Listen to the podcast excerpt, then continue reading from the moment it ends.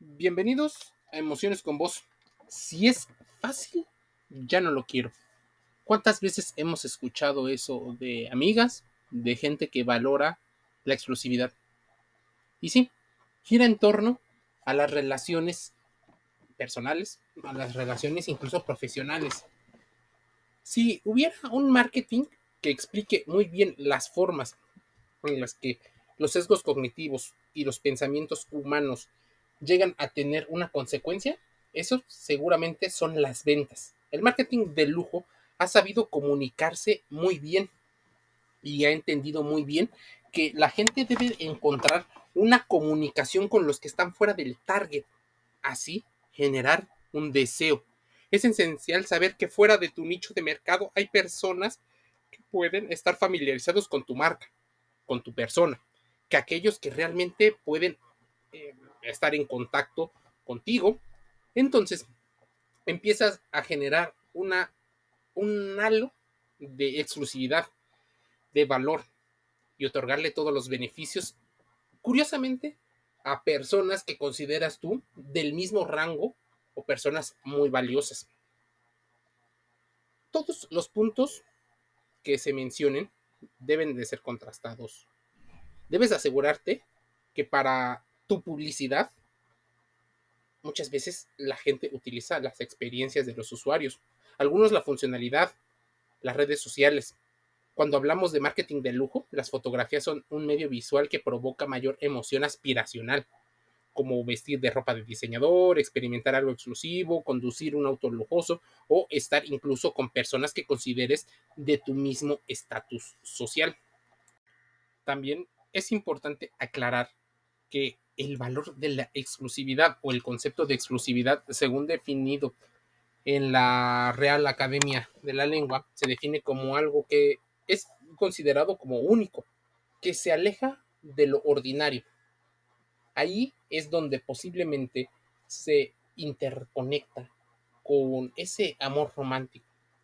Existen muchas formas de usar la palabra exclusividad pero siempre se relaciona con situaciones, personas u objetos que son particularmente deseados, fuera del ordinario y a veces hasta inalcanzables, generando un deseo inconsciente por obtenerlo, una sensación de logro y de satisfacción de dopamina cuando se tiene, incluso una habituación rápida al estímulo cuando se tiene y se repite de manera constante.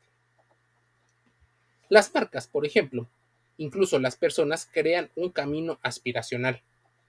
Sí, las personas también hacen marketing con ellos mismos para obtener a la mejor persona posible. En ese sentido, utilizan esos viejos conceptos de los dichos populares donde se cotizan, donde se mamonean. Depende del país en el que me escuches, es ponerse en una situación un tanto inalcanzable de la relación es ese halo de misterio, de exclusividad que utilizan muchas personas y lo utilizan para construir un camino mientras más difícil sea poseer un producto, servicio o persona, tal vez mayor será el deseo y la búsqueda para llegar al consumo de la misma. Si bien tenemos claro el objetivo de este principio de estrategia de marketing de lujo es tener en claro que tu persona tiene un valor tipo de mercado, de intercambio. Pero las personas no tienen un valor solo por el hecho de lo que visten. Entonces, ¿dónde está el conflicto? ¿Dónde está el pensamiento dicotómico o el pensamiento que se opone a dos ideas? Esta disonancia cognitiva. Bueno, gira mucho en torno a las percepciones que tenemos acerca de las personas. Creemos que incluso somos más valiosos y nos van a valorar más que a otras personas por lo que hemos hecho. Nos damos una, una palmadita a nuestros logros y ocurre muy claramente el efecto Donning-Kroger, donde valoramos nuestras capacidades por encima de las que tal vez son. Mucha gente también suele utilizar el no compararse contra otras personas. En el caso de las marcas de lujo, ellas dicen que no deben caer en la estrategia del marketing tradicional y compararse por ser mejor que la competencia. Un buen ejemplo pudiera estar en la marca Chanel. Esta marca tiene una identidad que la hace única, pero no es su objetivo ser mejor o peor que Yves Saint. El marketing de lujo es superlativo, no comparativo, es decir, tienes que ser fiel a la identidad de la marca antes que prestar atención a la posición en la que estás respecto a tu competencia. Y esto, por supuesto, lo llegan a utilizar también las personas para hacerse publicidad y conseguir los objetivos que hayan planteado.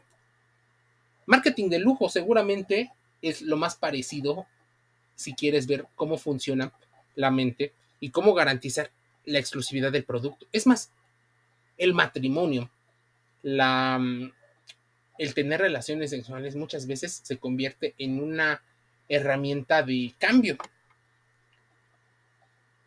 Sí, puede ser que sea debido a buscar eh, un deseo, un rol dominante y un rol un tanto más sumiso en ciertas características.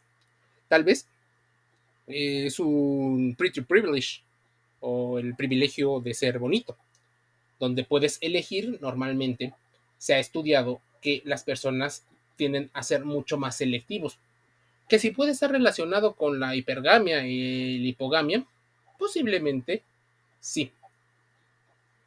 Pero si es fácil, no lo quiero, significa que entonces lo que estás privilegiando posiblemente sea más esa situación de valoración que de estatus. Y ahí es donde se empieza a tergiversar muchas de las formas en las que nos relacionamos. ¿Es peligroso? Sí, porque muchas personas pudieran interpretar que el valor de una persona está en, la, en las personas con las que se relaciona, en la fama, en la publicidad, en las relaciones sociales, al círculo al que perteneces o que has pertenecido. Y esto solo refuerza los sesgos cognitivos, solo refuerza, por ejemplo, la movilidad social, refuerza incluso los estereotipos, los roles de género. Básicamente estamos repitiendo muchas veces esta situación sin cuestionarla. O si la cuestionamos, por supuesto queremos estar del lado que consideramos ganador y muchísimo más fácil o mucho más valioso. Hay un libro que cita los autores que hablan de, de las relaciones y la forma en la que se han educado mujeres y hombres. Maleducadas se llama. Y habla de cómo se les enseñó a las mujeres estrategias inconscientes para buscar em, tener eh, relaciones con las personas. Desde el tabú, desde esta parte eh, muy sutil y casi ambivalente, el deseo de, de experiencias, constantes experiencias, constantes emociones, buscar que sea emocional. Y ahí pudiera dar un giro la plática. Y de hecho, algunos cuestionan sobre la existencia del deseo sobre la sapiosexualidad. Porque no es que quieras eh, pláticas muy profundas, sino pláticas muy emocionantes de diversos temas a diferentes estímulos. Es como si nuestro cerebro estuviera acondicionado tanto para hombres como mujeres a recibir estímulos constantes, cambiantes, que no sean fáciles de predecir a modo de que estemos constantemente conectados. Lo que ocurre o puede ocurrir en esta situación es que la incertidumbre no siempre nos molesta, sino puede llegar a generar mayor placer si se utiliza en las estrategias adecuadas.